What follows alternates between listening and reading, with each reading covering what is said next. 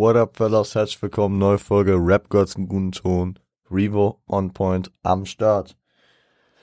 Heute sind wir ähm, seit längerem mal wieder in einem Same Shit Different Monday. Und ja, ich hatte es ja am Freitag dadurch schon angedeutet, dass wir das Audio- und Yesin-Album schon fertig hatten.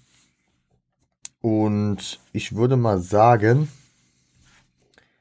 gut, ich hatte, ich hatte zwar in, in Erwägung gezogen, eine Top 5 zu machen, nur ähm, wie der Wille es wollte, wie der Wille es wollte, wie das Schicksal es wollte, hat gestern Abend, also ich nehme am Sonntagabend auf, äh, Sonntagmittag, ich habe halb drei am Sonntag, ähm, gestern für mich, äh, am Samstagabend, hat hiphop.de auf Instagram vier Albumcover gepostet und dazu die legendäre Frage gestellt, wenn du nur drei für die Nachwelt erhalten könntest. Und in allererster Linie, ich habe ich hab, äh, hab mich da auch rein vertieft, musste nachdenken, dies, das. Ich mag diese Gedankenspiele, ja. Kurz und knackig, ich habe es mit hier auch reingenommen. Ich habe noch, sag ich mal, ich habe insgesamt neun so Aufeinanderreihungen, wo man, sag ich mal, immer einen kicken muss. Das haben wir, glaube ich, irgendwann schon mal gemacht, letztes Jahr. Aber ähm, ja, genau, wird mal wieder Zeit. Ich habe da Bock drauf und als kleinen Disclaimer, ich weiß, man sollte bei Instagram nicht in die Kommentare gehen, weil man einfach nur aggressiv wird, jeden zweiten als Hurensohn beleidigen will. Wenn man dann einfach liest, äh, so Sachen wie, also ich, äh, so Sachen wie, also es ging auf jeden Fall um Alben von Wu-Tang, Jay-Z, Nas und Biggie. Und wenn dann Leute sagen so, ohne zu überlegen, Jay-Z ist sowieso voll overrated. Nas, Ilmatic ist doch eh Schmutz. Ilmatic direkt raus damit. Enter the Wu-Tang Clan. Ist doch scheiße. Natürlich, freie Meinungsäußerung. Ähm, und natürlich soll man auf so Internet-Trolls eigentlich auch einen Fick geben. Nur es hat mich in dem Moment halt irgendwie schon verletzt, dass ich da sitze, mir wirklich zehn Minuten Gedanken machen muss, welches dieser vier legendären Alben man entbehren könnte. Wir gehen gleich drauf ein, welche. und ähm, andere äh, na, einfach keinerlei die Kunst würdigen können. Wahrscheinlich sind die alle auch einfach, äh, sag ich mal, äh, unbeliebte Jungfrauen, die einfach keinerlei Aufmerksamkeit sonst generieren können, außer so eine Scheiße und so eine. Ich habe keine Namen gesagt, deswegen kann ich auch abragen. So einfach so eine Respektlosigkeit von sich zu lassen. Ich so, okay, schreibt unter meinen Podcast, dass er scheiße ist, könnt ihr machen. Aber dieser Podcast geht auch nicht in die Legacy einer ganzen Kultur ein, weil von den vier von den vier äh, Namen, die ich eben gedroppt habe, sind alle tief in der Legacy verankert. Und jeder hat seine Daseinsberechtigung. Und auch wenn ein Album dir nicht gefällt, dann musst du es nicht als den größten Dreck darstellen.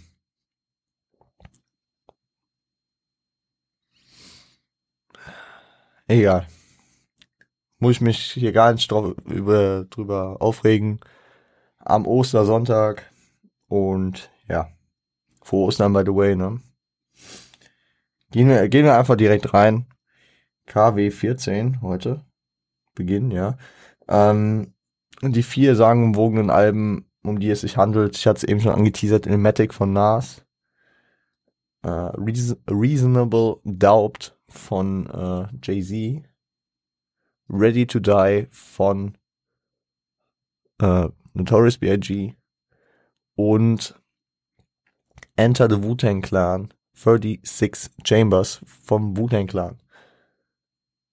Was äh, verbindet diese Alben? Alles New Yorker Legends, ja, sowohl Biggie Nas, Jay-Z, als auch äh, Wu-Tang. Was verbindet diese Alben noch? Drei davon kamen im gleichen Jahr, nämlich 1994. Einzig und allein Reasonable Doubt kam 96. Äh, alle vier sind die ersten Alben der Künstler jeweils. Und äh, alle vier sind mitunter auch, ähm, also sind auf jeden Fall alles Brecher. Da kann man nichts sagen.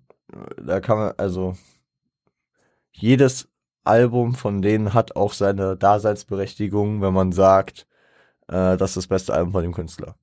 Klar, Ilmatic nimmt immer diesen Hype mit, dieses ist eins der, also das beste Album von äh, so objektiv gesehen das beste Album. Objektiv das beste Album ist gefühlt ein Oxymoron, aber ich verstehe, was gemeint wird. Ich liebe das Album Ilmatic auch. Äh, es hat einfach die, äh, diese gewisse Würze, diese abgerundete stilistische Gewandtheit von Nas. Gefällt mir. Ich meine, drei von vier Alben haben wir im Podcast auch besprochen. Über Biggie müssen wir kaum reden. Wir haben das Album hier besprochen und wir wissen, Biggie ist einfach auch Legend. Und wir wissen auch, dass Jay-Z Legend ist. Jetzt könnte man auch sagen, oh Revo, es ist klar, was, wofür du dich entscheidest. Du hast drei von vier Alben besprochen. Das vierte fandst du nicht so wichtig, es zu besprechen. Deswegen wirst du das wahrscheinlich kicken. Ich muss sagen,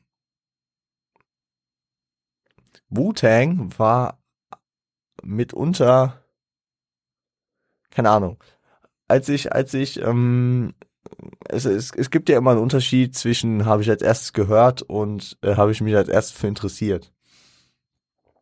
Meine Phase, da ich mich für Rap interessiert hatte, habe, äh, fing mir ja vor knapp über zehn Jahren an. Sagen wir elf Jahren. Und Genau. Relativ schnell kam ich zu Genetik. Da, also komplett, ich habe damals erstmal nur Deutschrap gehört, ja. Ich war eh scheiße in Englisch, ich war klein noch. Also ich, ich hatte die Faszination noch nicht für US-Rap. Später, als ich dann angefangen habe, US-Rap zu hören, ist mir dann auch, äh, auch aufgefallen, dass ich viele der Tracks schon kannte, so Legenden-Tracks, die im Radio rauf und runter liefen, Anfang der 2000er. Oder die ich irgendwie durch meine Mutter oder durch, keine Ahnung, Filmmusik oder da oder da irgendwie Einspieler durch popkulturelle Einflüsse einfach wahrgenommen habe, kenne. Aber so dies sich mit etwas auseinandersetzen. Wer, wer Genetik aus der früheren Zeit noch kennt, weiß, sie haben sehr, sehr häufig Wu-Tang erwähnt, und irgendwann wollte ich halt wissen, was ist Wu-Tang? Wer ist Wu-Tang? Ich meine, irgendwann sagten sie auch, äh, alles, was ich weiß, habe ich von Biggie und dem Wu-Tang-Clan. Und äh, irgendwann habe ich mich dann mit Wu-Tang als erst auseinandergesetzt. Ja, also kontradiktorisch dessen, ähm, dass ich ähm, dass ich äh, das Album, sag ich mal, hier im Podcast nicht besprochen habe, weil man meinen könnte, ich habe mich damit am wenigsten auseinandergesetzt. Im Endeffekt ist es so, ja, ich habe mich damit am wenigsten noch auseinandergesetzt, weil ich einfach ähm, mich mit der Zeit sehr, sehr viel mit Nas, sehr, sehr viel mit Biggie und auch umfangreich mit Jay-Z auseinandergesetzt habe. Und mit Wu-Tang eher weniger was bei Wu-Tang auch so seinen Stil hat. Nas und Jay, äh, Nas und Jay-Z haben den legendären Beef. Biggie und Jay-Z waren Homies. Und sind einfach größer, also was heißt größere Namen? Sie haben Namen, die in diesem, in diesem Mainstream-Gefüge und in diesem absoluten Hype viel mehr vorkommen. Ich meine, natürlich war Cash Rules Everything Around Me. Ich kann es halt auch nicht beurteilen, ob es außerhalb des Raps auch so gehypt ist. Aber wenn ich, wenn ich äh, über die Straße gehen würde und Leute, die keinen Rap höre, If I Rule the World zeige, und ähm, und sagen wir Empire State of Mind und Juicy von Biggie. Da bin ich mir sicher, dass die eher erkannt werden als ein Protect Your Neck, ein Cash Roots Everything Around Me oder ein Wu-Tang Clan Ain't None to Fuck With. Also die gingen, sie sind irgendwie exzentrischer, sie sind ein bisschen ihre eigene Schiene immer gefahren, würde ich auch so formulieren, ne? Also der Clan blieb unter sich, so gefühlt, kann man halt auch viel machen. Es gab die Zusammenarbeiten von Nas, Jay-Z, von Biggie, Jay-Z. Ja, und keine Ahnung. Durch diesen exzentrischen Vibe sind, äh, ist der Wu-Tang Clan wahrscheinlich auch, äh, sag ich mal, nicht so im Mainstream verankert gewesen. Trotzdem geht es ja nicht darum, was im Mainstream verankert ist, es geht eher darum, welches am ehesten zu entbehren ist. Es ist jetzt ein bisschen scheiße, in der Situation. Das in meiner Top 7 meiner Lieblingsrapper auf jeden Fall äh, sowohl Nas, Biggie als auch Jay-Z vorhanden sind und Wu-Tang es eventuell auf die 10, äh, irgendwie in die Top 10 noch. Entschuldigung. Le äh, stand letztem Jahr, stand der legendären ersten äh, Same Shit Different Monday Folge mit Nadia Bang damals. Ähm, da haben Wu-Tangs, glaube ich, auf die 10 geschafft. Aber auch nur aus Zugzwang, weil ich in dem Moment nicht wusste, wen ich sonst callen sollte. Oder auf die 9 oder so, ich weiß gar nicht. Ob sie es heute wären, wenn ich mich jetzt äh, sehr deutlich damit auseinandersetzen würde, würde ich bezweifeln. Protect Your Neck, Cash Roots Everything Around Me, das sind Klassiker des Hip-Hops.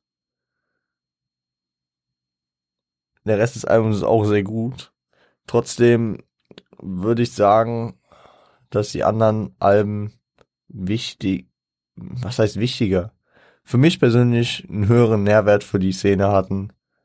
Und deswegen würde ich leider äh, Wu-Tang kicken.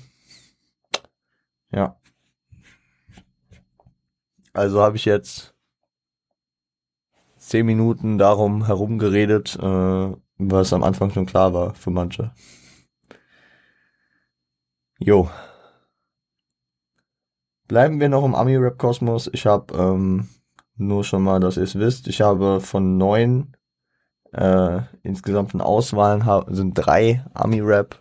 Die würde ich am Anfang hier gerade noch die zwei anderen machen. Und dann gehen wir in den Deutsch-Rap-Kosmos über. Im Ami-Rap ist die zweite Auswahl. Und die ist asozial. Ich habe mir schon überlegt, die wegzulassen, weil die schwer zu, ähm, zu handeln ist. NWA, Ghetto Boys oder Run DMC. Und hier ist halt wieder der Unterschied zwischen der Mainstream und der, also keine Ahnung. Viele werden äh, Ghetto Boys nicht mal kennen, weil Down South, die Down South Geschichten alle nicht so im Hype sind wie die East Coast und West Coast Sachen. Run DMC hat wahrscheinlich eins der häufigsten Logos und eins der bekanntesten Logos aller Zeiten. NWA hat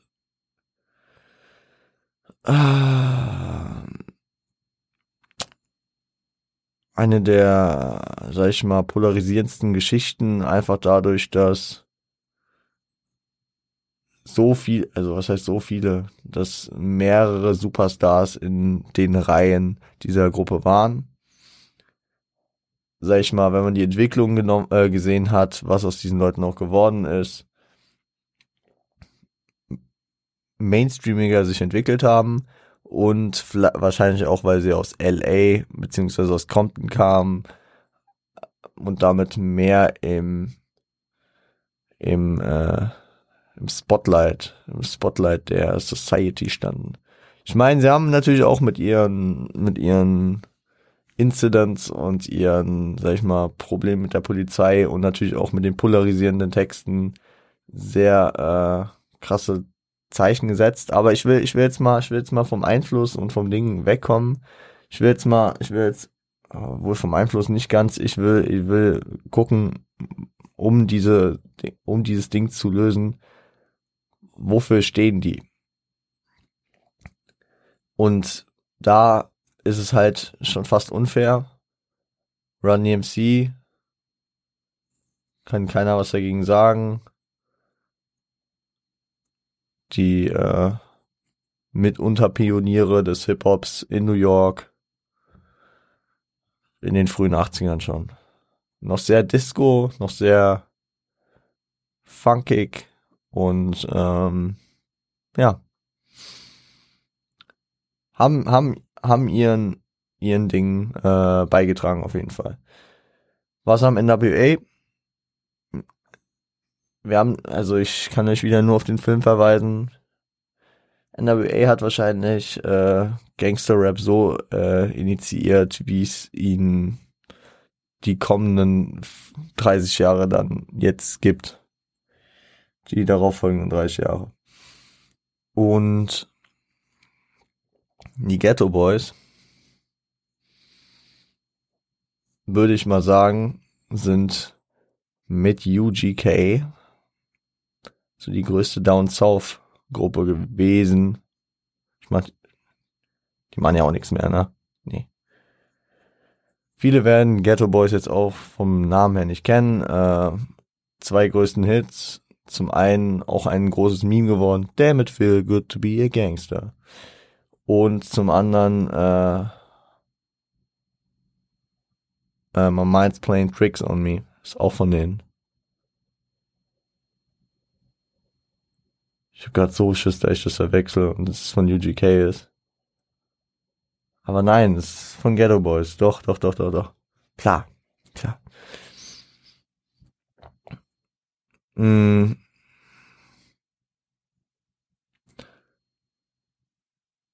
Jetzt ist die Sache halt. Jetzt können viele sagen, ja, East Coast, West Coast, Relevanz, Down South, ja, so ein bisschen weniger. Ich würde einen Hot Take nehmen und sogar am Ende, das ist hart, könnte ich mir auch ins eigene Fleisch schneiden. Ich bin Run DMC Fan, ja.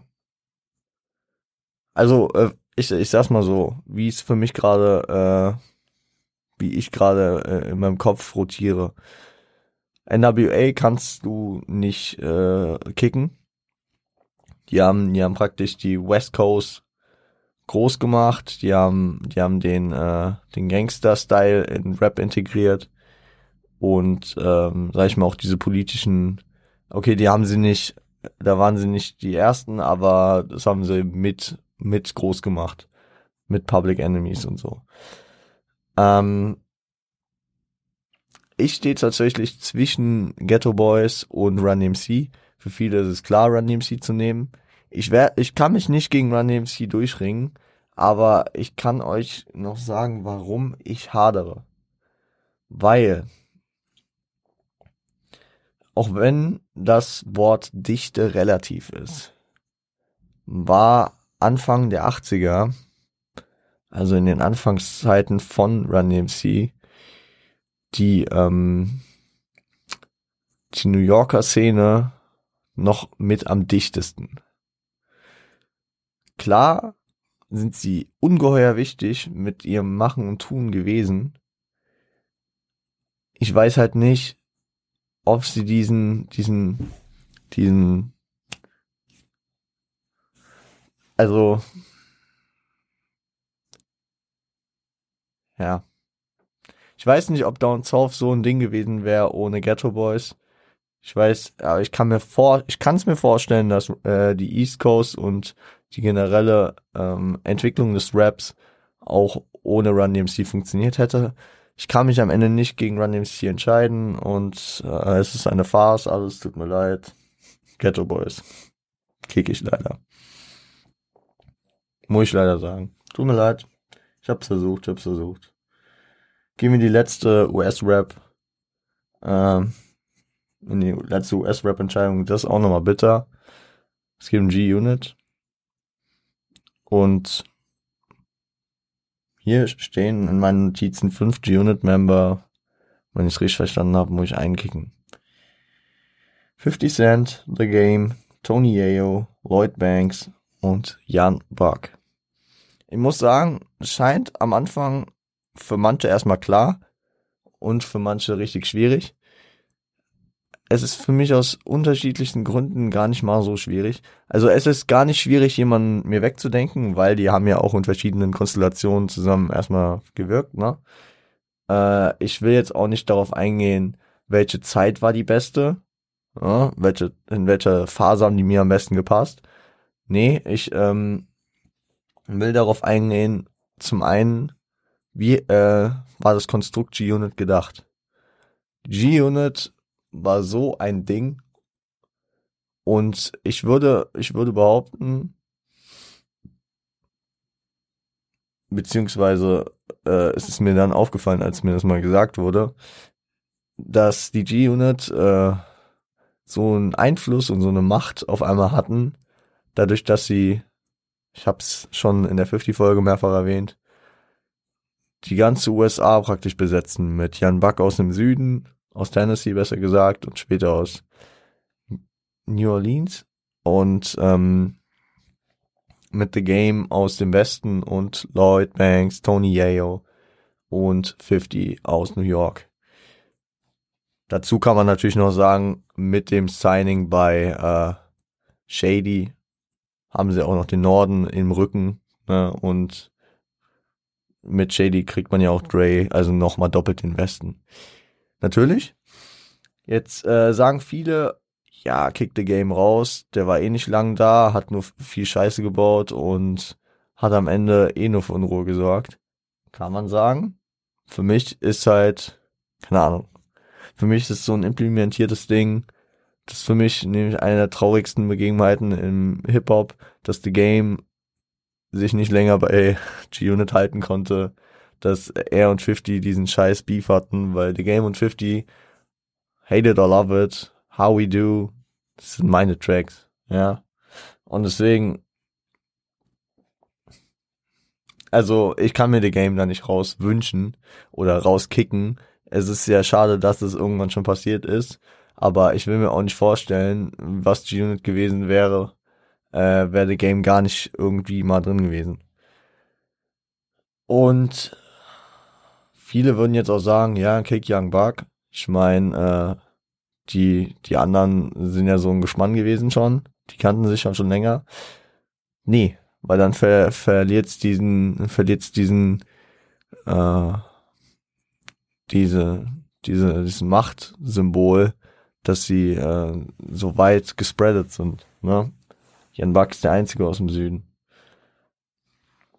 Außerdem, und da kommt jetzt die persönliche Komponente hinzu, bin ich, äh, mag ich, mag ich die Rap-Art von Jan Buck und kann am ehesten äh, einen der drei New Yorker ausschließen.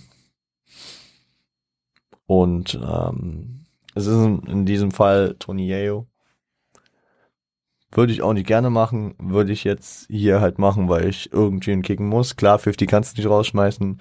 Das wäre so, wie wenn du sagen würdest, jo, wir, wir nehmen jetzt Bikini Bottom und schieben es woanders. Nein, Spaß. Das wäre so, wie wenn du sagen würdest, ja, wir machen äh, 8 Mile, aber ohne Eminem. So, B-Rabbit existiert nicht. Dann ergibt der Film keinen Sinn. So. So wie 50 hat diese, also das, 50 ist das Gesicht von G-Unit, 50 ist der Chef von G-Unit und deswegen äh, kann man ihn nicht kicken.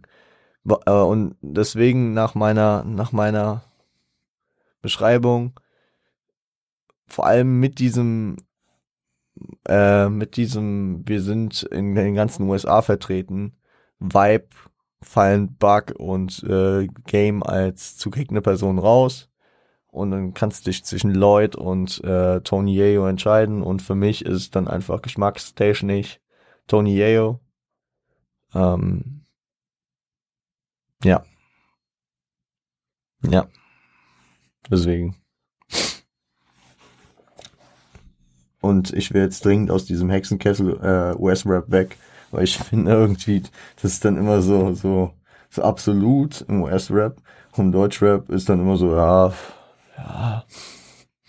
Also die nächste, die nächste ähm, Auswahl ist äh, eine Auswahl aus vier Labels in der, aus der Deutschrap-Zeit. Als ich das erste Mal vier Labels gehört habe, dachte ich, okay, jetzt geht's auf die Roots und die fragen mich nach Optik oder Agro oder sowas. Nee. Es geht um Self-Made Records. Erst guter Junge. Banger Music oder Aslax.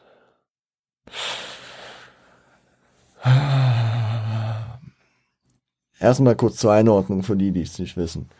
Selfmade Records war, ich weiß nicht, ist es immer noch das erfolgreichste Label aller Zeiten? Ich glaube es nicht. Selfmade Records war ein sehr, sehr erfolgreiches Label mm, von Slick, Slick One, Elvier, ähm, mit, ich sag mal, ich nenne jetzt mal die Main Artists, Kollege, Casper, äh, Favorite und später dann noch Genetik, Karate Andy. 257ers. Genauso. Das waren so die, die großen Artists, sag ich jetzt mal so. Klar, gab es noch andere, ja. Mm, EGJ, ja. Kann man, kann man, muss man, muss man sich halt auf einen Zeitpunkt festlegen, ne, wann EGJ. Ähm, EGJ hatte um jetzt auch nur die großen Namen zu nennen, ich muss jetzt nicht über Busy Montana und Yakuza reden, aber ähm, wir reden über Echo Fresh, wir reden über Flair, wir reden über Hengst war, war Hengst drauf? Nee, ich glaube nicht. Ich bin mir gerade unsicher, aber gut. Äh, wir reden vor allem aber auch über Shindy, K1, gut, Samra und Capital und Animus. Gut, jetzt, ja. Dann reden wir über Banger. Farid Bang mit äh, 18 Karat, mit Summer Jam, mit lange Jahre jetzt nicht mehr Casey Rebel, mit Yasko und mit Marjo. Und Sipo. Stimmt, Sipo ist auch noch drauf. Ja. Und wir reden von Aslax, das Label von Haftbefehl. Oh, jetzt habe ich mir ins Bein geschossen. Ich hätte mal gucken sollen, wer auf Aslax wirklich gesigned ist, weil ich hab's, ich hab's ja, ich hab's ja irgendwann schon mal, schon mal äh, versucht aufzudröseln, wem welches Label da. Also auf dem Aslax Label an sich sind, glaube ich, auf jeden Fall Chelo und Abdi. Millionär. Capo. Wenn ich da jetzt einen Fehler mache, aber also Okay, ich guck live nach. Ich, ich bin mir jetzt unsicher. Aslax.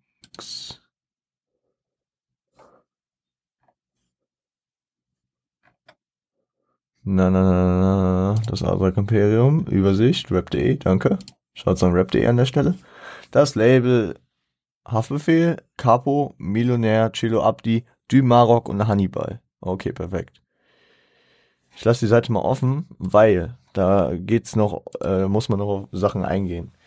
Das sind die Labels an sich. Also wir haben Selfmade, EGJ, Banger und äh, Aslax. Die Labels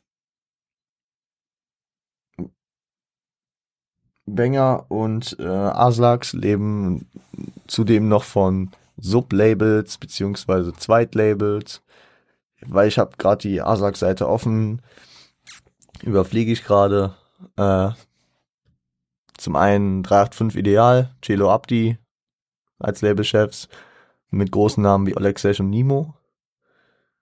Äh, Generation Aslak von Cabo und Haftbefehl, wo äh, Leute wie Sufjan, Asimemo, Enemy drauf sind. Newcomer Label 069, äh, wo auch noch ein DOE drauf ist. Money Cartel von äh, Capo und Blockpanorama von Millionär. also das, also es ist nicht, nicht zu Unrecht das Asak Imperium, von dem man spricht. Banger hat zudem noch das äh, Hellal Money, das Label, wo Play 69 jetzt noch drauf gesigned ist. Ich weiß nicht. Man hat ja vor paar Tagen jetzt was von Play gehört, dass er so eine Rap-Karriere an den Nagel hängen will. Ich weiß nicht, wie das jetzt vertragstechnisch geregelt ist mit Farid und ihm. Ob der Vertrag aufgelöst wird, was da mit dem Label geschieht, weil ich bin da jetzt auch nicht auf dem aktuellen Stand, aber ich wüsste jetzt ad hoc nicht, wer dann außer Play noch gesigned sein sollte. Ja. Und ja, EGJ und Selfmade sind noch vom alten Kaliber, die leben einfach von sich so. Natürlich kann man jetzt sagen, mhm. Das ist, also, ich, ich merke, diese, diese Vierer-Auswahl ist schwer. Zum einen mal ganz Frankfurt, ne? Ganz Frankfurt außer, äh, sag ich mal, Azad und ein paar andere. Zum anderen äh, den Ruhrpott zum anderen Berlin und zum anderen nochmal den Ruhrpott. Natürlich, Selfmade hat eine Menge gerissen. Selfmade ist heute, aber sag ich mal, irrelevant heutzutage, muss man so sagen. Ich weiß nicht, gibt Selfmade überhaupt noch? Also, Kollege ist nach dem King-Album weg, hat sein eigenes Label gegründet, Alpha Music Empire. Genetik haben ihr äh, Order This World äh, Label gegründet nach dem Achter Tag Album 2015. Casper ist auch relativ früh schon weg. Ich weiß jetzt nicht, gibt's Karate Andi eigentlich noch? ihr, ihr merkt einfach wieder lückenlose, äh, lückenlose Recherche hier an der Stelle. 257ers, ja. Und ähm, und, und, und. Wo wollte ich noch, noch hinaus?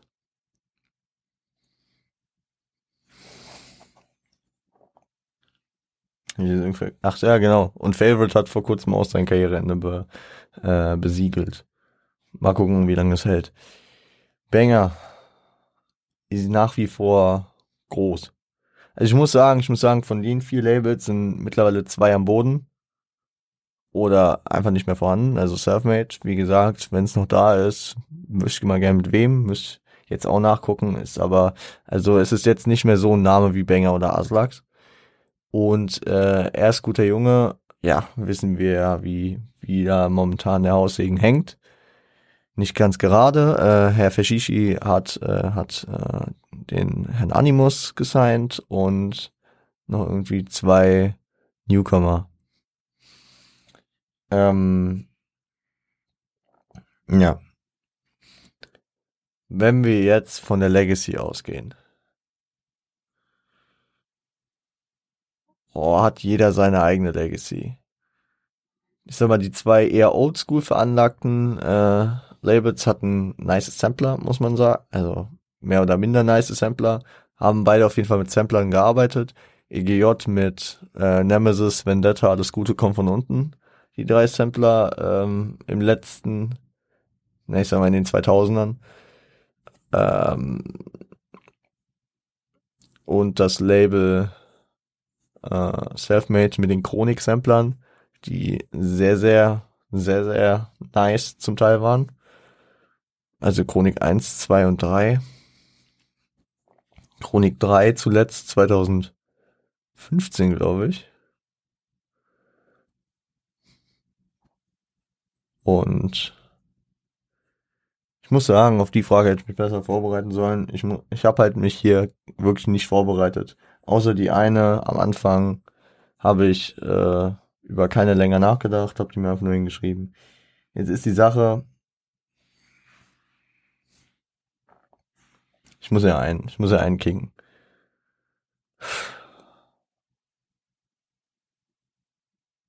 Oh Gott, Leute, wo habe ich mich hier reingeritten? Wenger, Wenger hat, Wenger hat, Wenger hat eine Beständigkeit. Ähm, jeder hat halt so sein Attribut, ne? EGJ hat die Legacy. Selfmade hat diesen Riesenerfolg gehabt. Banger hat die Beständigkeit über die letzten Jahre. Und, äh, und Aslax ist halt so ein Riesenimperium.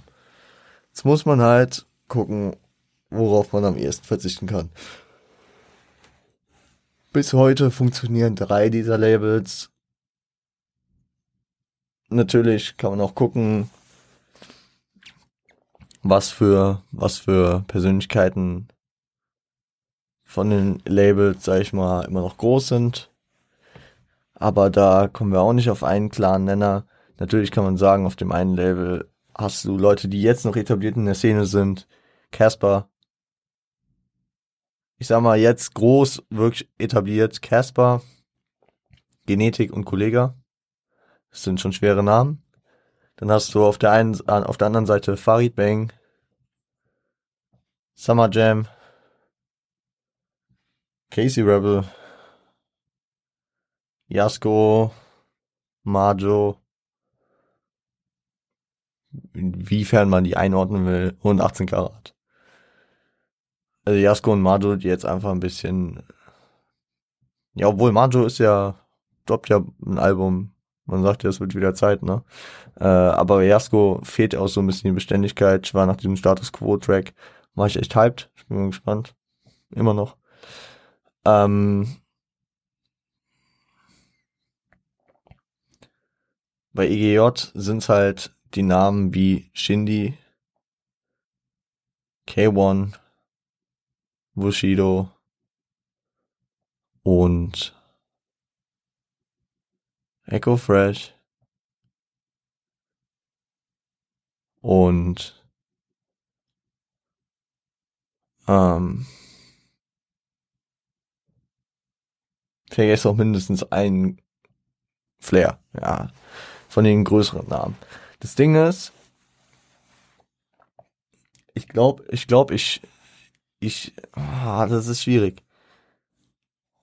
Ja, wir sagen es nochmal äh, zur Vollständigkeit. Ähm, für Aslax haben wir Haftbefehl, Chedon Abdi, Capo, Milo, Dymarok. Wer war der? Wer war noch? Honey, genau. Gut. Ich glaube, ich habe ein Schlupfloch in meinem Kopf entdeckt. Das Ding ist, Banger hat viele der Leute auch groß gemacht. Ja.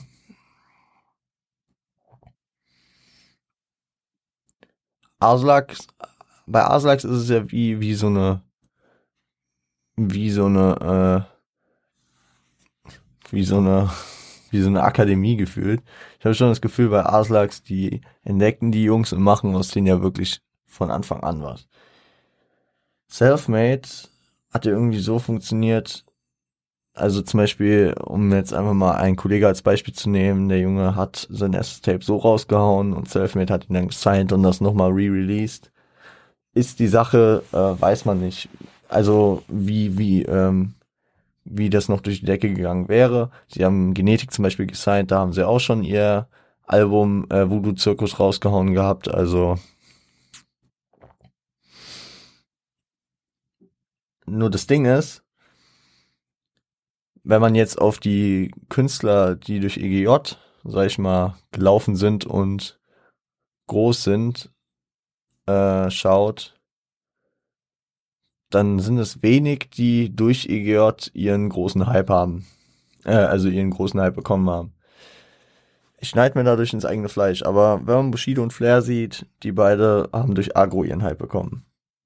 Sonst hätte sich auch keiner für Bushidos Label interessiert. Echo Fresh hat mit seinem German Dream Zeug schon sein eigenes Ding gemacht. Kam dann zu Bushido, aber war ja auch mit Optik und war durch Savage eigentlich schon gehypt und war jetzt auch nicht äh, Bushido, der ihm diesen Hype ermöglicht hat. Kay war auch mit Echo. Kapi, ja, Kapi war eh jenseits von Gut und Böse, der war ja wie der, Kapi war ja gefühlt der, ähm, der, der äh, LeBron, der, der jetzt einen neuen, einen neuen Club sucht, wo er, wo er, wo er äh, Vertrag unterschreiben kann, ging dann zu EGJ. Nach seinen Team Kuku Zeiten, aber Kapi hat sich ja auch selbst aufgebaut.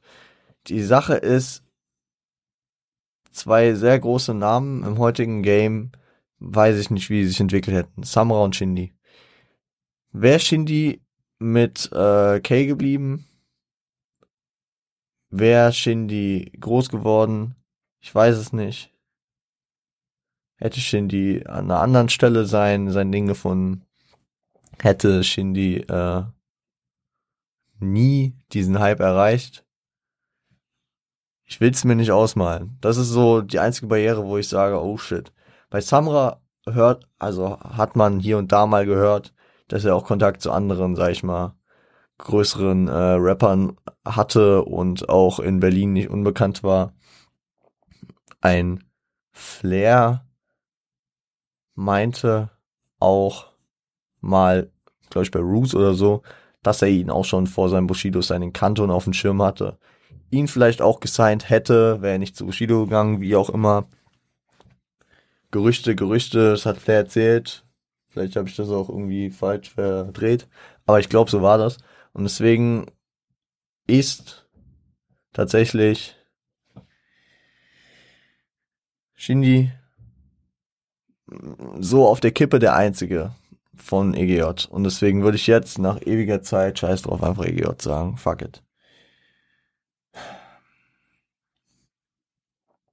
Oh Gott, es geht noch, ne, es geht noch um eine Bushido-Frage.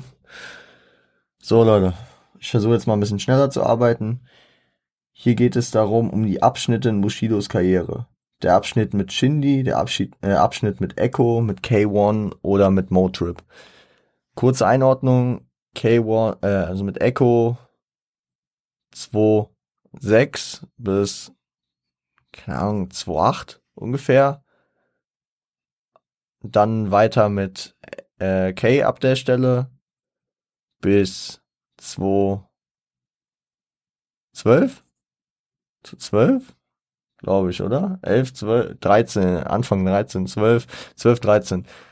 Die kurze Zeit dazwischen, also nach K war dann Motrip. Man munkelt ja, dass Motrip auch äh, auf dem Album, wo er auch gefeatured war, auf dem AMYF-Album, äh, viel ähm, beigesteuert hat. Und danach die Shindy-Zeit bis 2017. Ja. Ich sag mal so. Die Shindy-Zeit ist meine Lieblings-Bushido-Zeit. Viele sagen, ja, da hat er, hat er, da war er schon nicht mehr so krass. Wenn man Bushido feiert, dann eh eher die alten Sachen. Ja, klar, ich, ich feier also auch sehr, sehr, sehr, ähm, zum Beispiel das äh, von der Skyline zum Botchain zurück Album. Aber so Sachen wie das Black Friday Album, wie gesagt, abgesehen von den komischen Disses, die da drauf waren, und äh, das Classics Album, die ganzen Zusammenarbeiten mit Shindy waren meine Favorites. Das AMYF Album finde ich sehr, sehr nice, auch wenn es irgendwie nicht so gut irgendwie in der Szene ankam. Fand ich, dachte ich zu dem Zeitpunkt, okay, Bushido hat irgendwie, was heißt, die Kurve gekriegt. Das war ja auch im Kosmos seines Bambis dachte ich, okay, der Mann, der Mann geht jetzt wirklich diesen Weg, den er heute auch immer vorgibt zu gehen. So dieses, ich bin Familienvater, ich habe keinen Bock mehr darauf. So, da dachte ich, okay, stabil, macht, macht die gesellschaftskritische Mucke, irgendwie diese ganzen gegen Nazi-Tracks, diese ganzen bedenklichen, gesellschaftskritischen Dinger, fand ich, fand ich gut, fand ich gut. Ja, so mitten im Leben, Hass, Hochmut und wie die alle hießen, ich weiß nicht mehr genau. Theorie und Praxis. Das war ein, das war ein komplett geiles Ding. Natürlich konnte er dann auch mal auf die Kacke hauen, zwischendurch mit äh, Gangster-Rap-Titan. Es war einfach ein Album, ich glaube, es war ewig lang, aber ich konnte es mir immer wieder anhören. Ich fand es geil, es war, es war stimmig, es hat zu ihm gepasst sogar. Also stimm, stimmtechnisch, thematisch. Und ähm, deswegen, auch wenn es eine kurze Zeit mit äh, Motrip war, würde ich die auch nicht fallen lassen. Die mit äh, Echo ist natürlich auch Legende, so Sachen wie Ghetto, die ganzen Sampler, Nemesis, Vendetta, Ich weiß nicht, ob er bei Alles Gute kommt von unten. Oh, ich, ich krieg das zeitlich nicht alles mehr geordnet. Aber Echo, Echo würde ich sagen, war für Bushido auch eine wichtige Zeit, eine gute Zeit.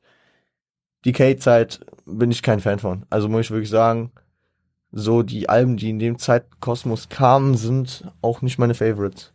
Also Sachen wie Jenseits von Gut und Böse, Zeiten ändern dich. Ich weiß nicht, Heavy Metal Payback habe ich auch nicht gefeiert. Das war nicht so die Zeit, wo ich Fan von bin. Deswegen würde ich hier jetzt mal ganz kurz sagen, einfach die K-Zeit kann weg.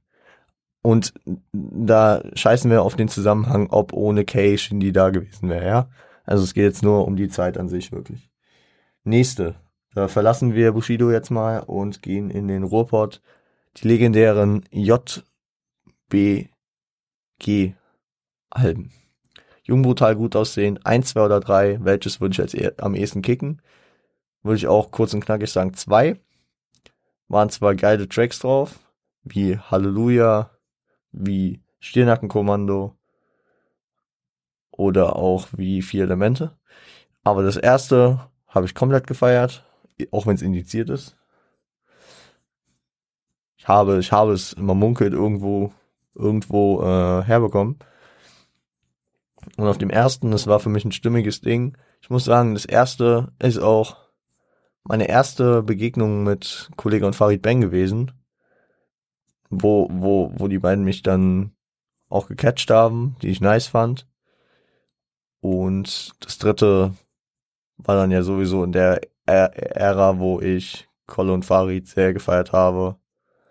Und ich sag mal so, auch die expliziten Zeilen gegen manche Rapper fand ich auf jeden Fall immer lustig. Ja, auf sportlicher Ebene immer geil. Auch wenn da äh, mein Lieblingsrapper Shindy gedisst wurde, ich kann das auf sportlicher Ebene natürlich immer abhaben. Ja, klar. Äh, wie sagte Kollege einmal, Jo, Battle Rap ist wie deine Blowjob-Skills, eine Mundsportart. Ja. Und deswegen, ich fand auch das dritte, so Tracks wie Ave Maria hatten auch eine sehr krasse Ästhetik. Gefällt mir sehr gut. Und ähm, ja, deswegen würde ich das all, äh, das zweite kicken. Ja. Mm. Oh. Jetzt geht's nochmal auf Nochmal kurz auf Bushido. Die Carlo Cooks Nutten Alben 23 oder oh nee, okay. Das andere sind ein, einzig, einzelne Alben. Also dann doch nur das erste Carlo Cooks Nutten Album. 23 mit Sido oder Classics mit Shindy. Ich kann es auch wieder kurz machen. Alles drei geile Alben. Carlo Cooks Nutten hat Legendenstatus in Deutschland so Sachen wie Badewiese, wie ist es, also da, da waren geile Sachen drauf, ja. Äh, Yo Man und so. Auch wenn ich, also, keine Ahnung. Wie hieß der? Bist du glücklich mit, mit was du bist? Was du denkst? Ah, scheiße. Aber das hatte Genetik dann gesampelt für, äh, für einer von den Guten. Das war, das war auch Gänsehaut. Also, ähm, Badewiese und was da alles war äh, Kornsport, Massenmord. Das, das kann man, das kann man hier nicht rauskicken. Und äh, ich liebe halt einfach Bushido und Shindy zusammen. Deswegen, äh, auch wenn ich das 23-Album mit Sachen wie Kopf kaputt, Schöne neue Welt, äh, Crossroad und wie die alle hießen, äh, schon ziemlich gefeiert habe, zusammen mit dem sagenumwobenen äh, Markus Lanz Auftritt, von Sido und Bushido. Und auch einfach dieser Move, Sido und Bushido machen ein Album zusammen, die ewigen Feinde, geil, aber kommt hier nicht ran an die anderen beiden. Dann gehen wir nochmal zu Kollega. Ich, ich rush hier ein bisschen durch, aber wir haben auch schon fast 50 Minuten. Kollega, äh, oh, das ist oh, gewitzt. Das ist gewitzt.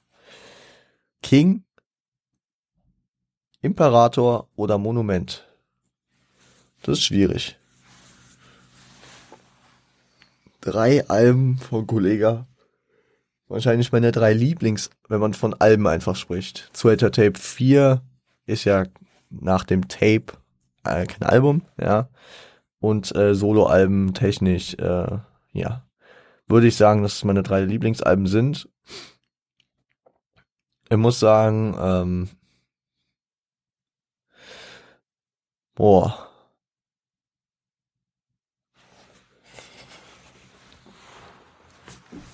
Hm, hm, hm, hm. Wo setze ich da an? Alle drei Alben haben Highlights, ja. Gehen wir chronologisch kurz durch. Ähm, das King-Album kriegt mich natürlich mit äh, Königsaura, mit Omega, mit Rolex Daytona, mit äh, Universal Genie, mit Du bist Boss. Oh, das sind schon viele, die ich da aufzählen muss. Morgengrauen, Regen. Ja, ja, ja. Das nur mal kurz umschnitten, ja. Das äh, Imperator-Album feiere ich dank Tracks wie Aventador, äh, Kaiseraura, Siegerlächeln, Rap-Koryphäe oder auch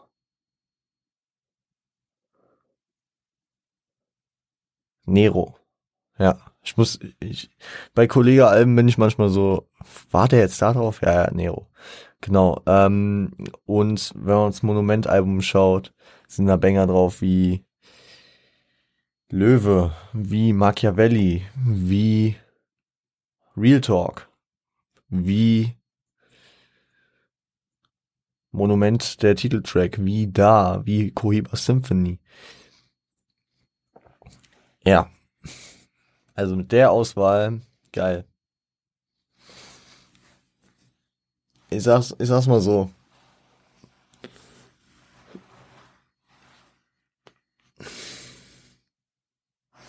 Ja. Also, es sind drei geile Alben. Ich weiß, dass das Imperator-Album immer so ein bisschen gehatet wird. Auch Boss Explosive hat ähm, das Album, glaube ich, nicht so gefeiert. Ich muss halt sagen, dass Aventador einer der krassen Tracks ist. Und ich Siegerlächeln sehr, sehr nice finde. Und Kaiser. Also, das Ding ist, Kaiser Aura, Aventador und Siegerlächeln sind drei Hammer-Tracks, die ich nicht missen will. Aber wenn ich, wenn ich das mit King vergleiche, wo ich Du bist Boss, Universalgenie, Regen, Omega, also es sind schon weitaus mehr, ja. Und wenn ich dann noch auf das Monument-Album schaue, wo ich Machiavelli, Monument, Löwe habe, dann verliert am Ende das Album mit dem besten Titel von äh, den drei Alben wahrscheinlich. Tut mir leid, äh, tut mir leid, Imperator. Es tut weh, es tut sehr weh. Aventador, sehr, sehr nicer Track. Aber muss ich so machen, muss ich so machen. So, letzte. Oh, da geht's um Deutschrap-Duos. Da geht es um, ja, beziehungsweise Kollabo-Partner. Da haben wir zum einen Casper Materia. Da haben wir zum anderen Farid und Kollega. Und zum anderen Raff und Bones.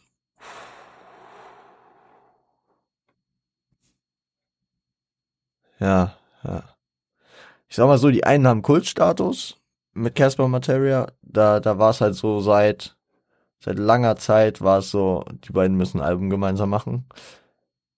Für den, also für die Hörerschaft der beiden äh, sehr strebenswert bei Farid und Kollega, die haben so einen Einfluss in der Szene und so eine, so einen Legendenstatus durch ihre Zusammenarbeiten und das passt, passt wie Arsch auf Eimer mit deren Witz und deren Spitten und deren Dissereien und deren Bumper-Mentalität. Das passt schon alles. Und bei Ruff und Bones, die haben wahrscheinlich, äh, ja, Deutschrap nochmal auf eine ganz andere Stufe gebracht. Mit 2016 hier. Ne? Palmos Plastik. This Division.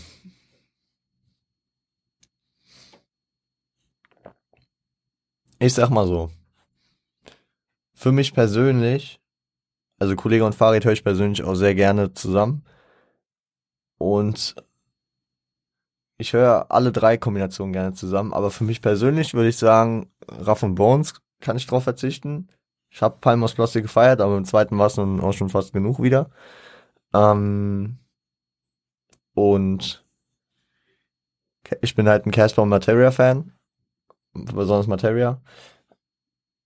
Wahrscheinlich, wenn man es jetzt sehen, also wenn ich mich jetzt als den den äh, den Unparteiischen gebe, ist für die Szene wahrscheinlich äh, das 1982 Album von Casper und Materia nicht so relevant gewesen ähm, wie Palm aus Plastik und würden Casper und Materia dann rausfallen.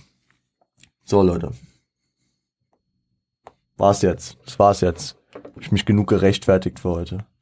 Ich, ich, ich fühle mich hier gerade wirklich wie so auf so einem Hot Seat, so, oh Gott, bei jeder Sache hätte er was Falsches sagen können. Die ganzen Tony Yayo-Fans werden mir jetzt den Kopf abreißen. Genauso wie die ganzen Wu-Tang-Fans. Auch wenn ich sehr dafür gekämpft habe, Kettle Boys-Fans. Äh, was an, die EGJ-Fans sowieso. Die K1-Fans, die 23-Fans, ey, scheiße. Richtig unbeliebt gemacht auf den Sonntag. Auf den Ostersonntag. Auf den heiligen Ostersonntag, Leute. Äh, falls euch die Folge gefallen hat, wenn ihr mich weiter in solche prekären Situationen bringen wollt, dann schreibt mir gerne solche Kombinationen, wie auch immer, einfach irgendwo Instagram, DM, ihr wisst, at rapgods einen guten Ton, at Point. Und wenn ihr weiter diesen Podcast supporten und nicht verpassen wollt, dann lasst doch bitte ein Abo beziehungsweise ein Follow beziehungsweise was auch immer geht immer da. Spotify könnt ihr folgen, äh, Apple Podcast abonnieren und bewerten. Weil Bewertungen sind auch immer gut. Und auf YouTube könnt ihr abonnieren, die Glocke aktivieren, liken und kommentieren.